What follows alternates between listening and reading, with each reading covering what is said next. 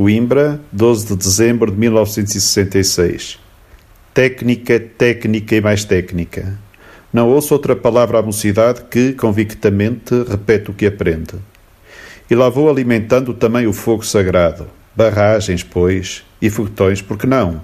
E circuitos abertos e fechados, e antenas, e máquinas eletrónicas com fartura. Mas depois da progressiva girândola mecânica, meto na conversa, como quem não quer a coisa, um cheirinho de lirismo. Ponho-me a falar de rouxinóis, de paisagens, de noras a chiar. Reajo como posso contra uma pedagogia que se esquece de acrescentar às lições de quantas ciências ensina que as aves cantam, que as águas sussurram, que só há um ato que o homem pode repetir eternamente com originalidade: olhar a natureza.